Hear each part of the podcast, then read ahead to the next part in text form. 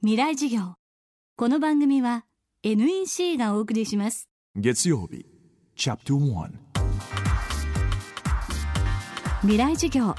月曜から木曜のこの時間ラジオを教壇にして開かれる未来のための公開授業です。今週の講師は東京医科歯科大学名誉教授藤田光一郎さん。寄生虫学感染免疫学などが専門で免疫と伝染病研究の第一人者です。藤田さんは先日脳はバカ腸は賢いという著書を発表。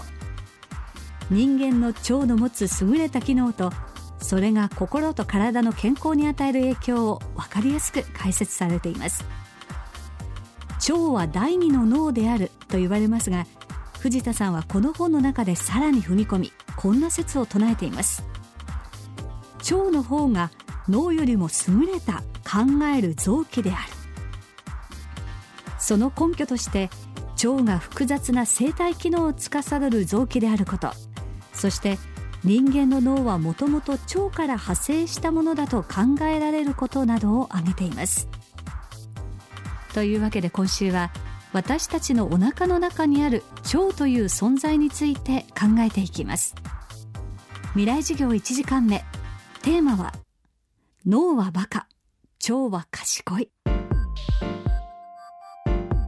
生き物はですね脳がなかった時代がほとんどなんですね。地球上に生物が生まれたのが約40億年とするとそこからほとんどが腸できて脳ができたのはたった5億年ぐらい前なんですね。8分の7の時代は腸だけできたということですね。だからまだ脳がこの生体の中にフィットししてないということですね。だから脳は時々間違ったことをしちゃうわけですよ。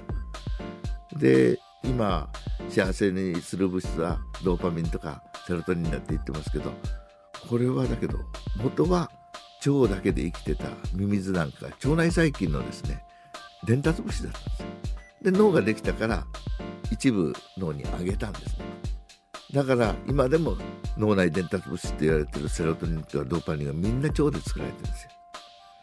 だからセロトニンっていうのは今でも腸の中に90%ぐらいあって脳はたった2%ですねその2%のセロトニンが少なくなるとうつ病になるんですね。たった2%のやつが少なくなってくるとうつ病なんですよ。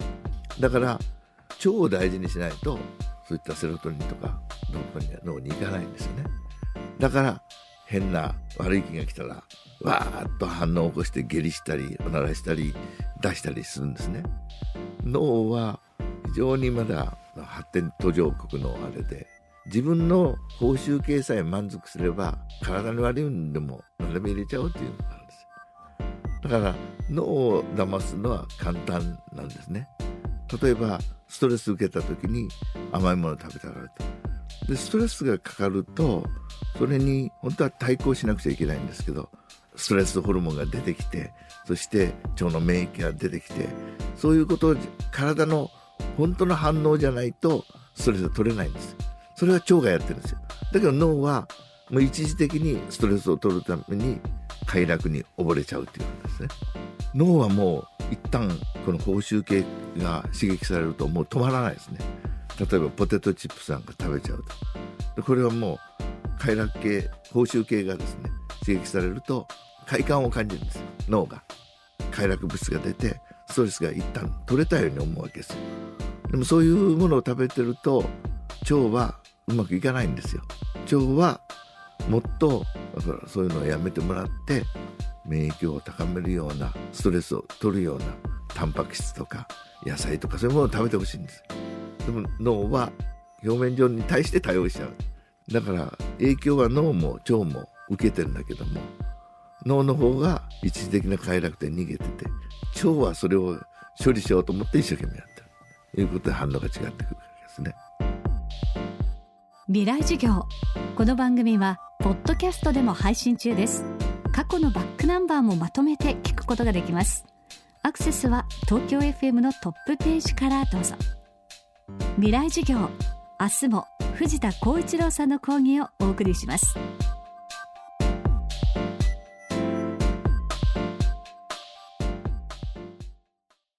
仕事のフットワークまで軽くする圧倒的な軽さを。たどり着いたのは手にした瞬間きっと驚く。約 875g の13.3型ウルトラブック。バーサプロウルトラライト。タイプ VG 劇的な軽さをあなたに。もっと自由な働き方へ NEC 未来事業。この番組は NEC がお送りしました。